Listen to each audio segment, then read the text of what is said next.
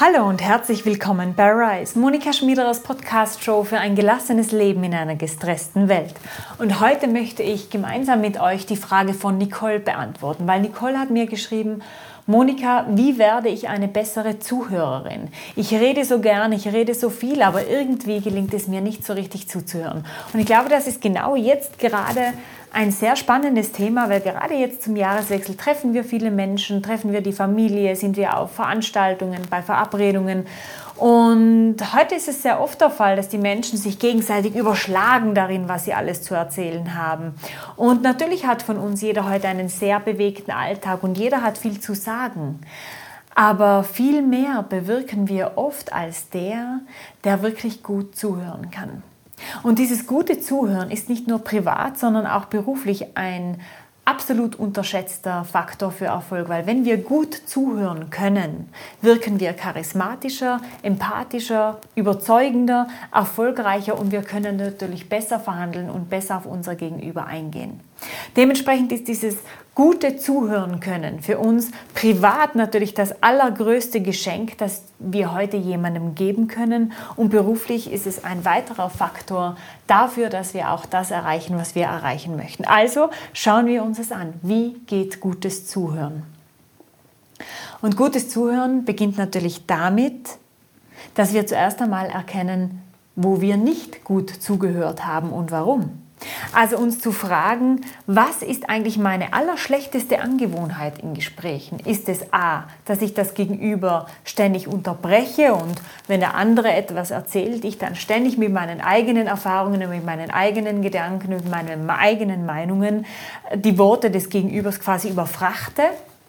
Oder ist es B, dass ich nur so tue, als würde ich zuhören, dass ich eigentlich gedanklich schon längst wieder ganz woanders bin oder mich in Wahrheit überhaupt nicht richtig interessiere für das, was erzählt wird?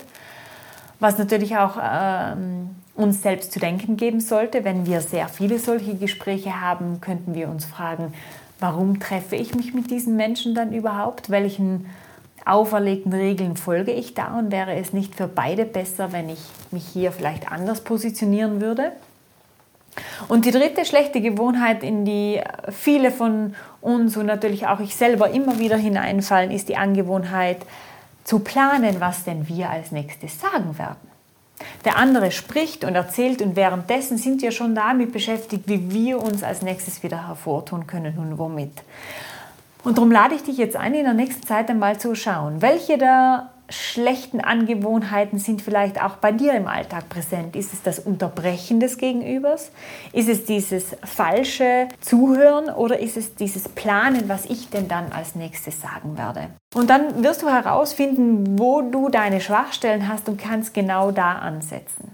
Dem Gegenüber das Gefühl zu geben, dass wir gut zuhören und uns selbst auch wirklich dahin zu erziehen, die besseren Zuhörer zu werden, geht quasi mit einem einzigen Tipp ganz, ganz einfach. Mit dem Schweigen. Das Schweigen ist die Nummer eins Charakteristik des guten Zuhörers. Das heißt, da zu sitzen, präsent zu sein, den anderen anzusehen, wirklich zuzuhören und sich selber dazu zu erziehen, einmal zu schweigen, eine bewusste Pause einzulegen. Das heißt, wenn das Gegenüber einen Satz oder eine Erzählung fertig gesprochen hat, fangen wir nicht sofort mit dem nächsten an, sondern wir legen sie ein, die bewusste Pause. Das kann natürlich am Anfang sehr unangenehm sein und äh, auch eine Herausforderung, das wirklich durchzuziehen. Aber pass auf, probier das mal aus und schau, was passiert. Weil immer, wenn du diese bewusste Pause einlegst, wird das Gegenüber weitersprechen. Und so kommt das Gegenüber immer selber weiter auf neue Ideen, kommt immer weiter auf neue Gedanken, kommt immer weiter hinein in das eigene Thema, öffnet sich immer mehr, weil es durch diese bewusste Pause einen Raum gewonnen hat, in dem es sich uns weiter öffnen darf. Und dieser Raum, das ist genau der Raum, den wir brauchen, um wirklich zuhören und uns wirklich öffnen zu können. Also bleib bei dir, bleib präsent und lass den Gegenüber Platz. Und wenn du die bewusste Pause auslassen willst, dann frag die nächste Frage. Erzähl nicht etwas von dir, sondern bleib bei dem, was dein Gegenüber gerade erzählt hat und frag weiter nach. Geh weiter in die Tiefe. Je mehr du das machst, umso mehr kann auch so das Gegenüber immer weiter hineingehen in seine Erzählung und das, was es dir mitteilen will. Und wie ich schon gesagt habe, ist das nicht nur privat ein wunderbar großes Geschenk, sondern es ist auch beruflich ein Top-Instrument, um deinen Kunden oder deinen Mitarbeitern, deinen Kollegen, deinen Geschäftspartnern zeigen kannst, dass du wirklich verstehen willst, was das Gegenüber ausdrücken möchte, was das Gegenüber erreichen möchte und wie du in diesem Prozess wirksam sein kannst. Damit möchte ich dir quasi in dieser Zeit jetzt noch einmal die Anregung geben, diese Stille, die wir im Advent oft suchen, zumindest in deinen Gesprächen selbst ein bisschen zu kultivieren, diese bewusste Pause anzuwenden und zu schauen, was sich dadurch bei dir in den Gesprächen tut. Ich vermute, es wird etwas Schönes sein. Ich vermute, die Menschen rund um dich werden es dir sehr danken, weil es ist erwiesen, Je mehr Zeit wir selbst in einem Gespräch aktiv zu Wort gekommen sind, desto bereichernder empfinden wir dieses Gespräch. Daher wünsche ich dir viel Freude dabei, es auszuprobieren, ein guter, ein besserer Zuhörer zu werden, deine eigenen schlechten Gewohnheiten mal unter die Lupe zu nehmen, die bewusste Pause anzuwenden und mit immer weiter tiefer gehenden Fragen deinem Gegenüber den allergrößten Respekt und das allergrößte Geschenk der Aufmerksamkeit entgegenzubringen. Ich wünsche dir damit viel Freude und Erfolg.